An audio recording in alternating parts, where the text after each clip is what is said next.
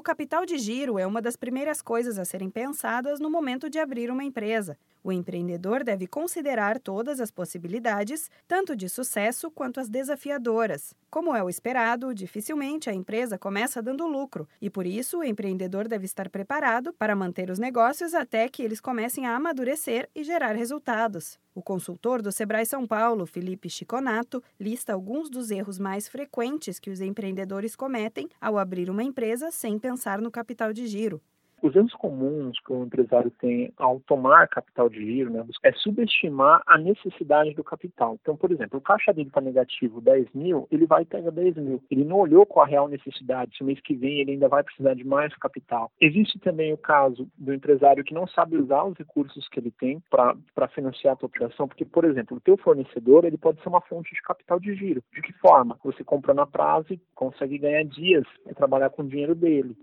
Em outras palavras, o capital de giro é o dinheiro que sustenta a operação do negócio.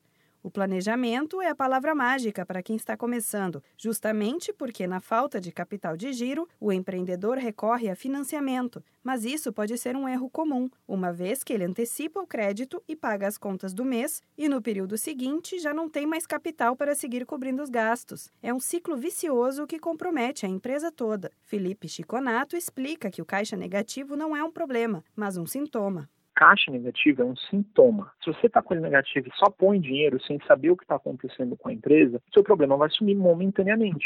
Se a empresa está com caixa negativo, a gente tem que voltar para o DRE da empresa, que é o demonstrativo de resultados do exercício, e verificar o que, que ocasionou o caixa negativo. Existem vários problemas que podem gerar um caixa negativo. O consultor destaca também que algumas dicas são importantes para quem está começando. Entre elas, entender se está empreendendo por necessidade ou oportunidade depois é preciso estruturar bem a ideia, antes de qualquer coisa. Quando essa parte está bem clara, é hora de pensar na área financeira, na precificação dos produtos e nos recursos para investir. O Sebrae tem algumas ferramentas que ajudam na elaboração e organização de um plano detalhado. Para saber mais, vá até um de nossos escritórios ou ligue para a central de atendimento no 0800 570 0800. Da Padrinho Conteúdo para a agência Sebrae de Notícias, Renata Kroschel.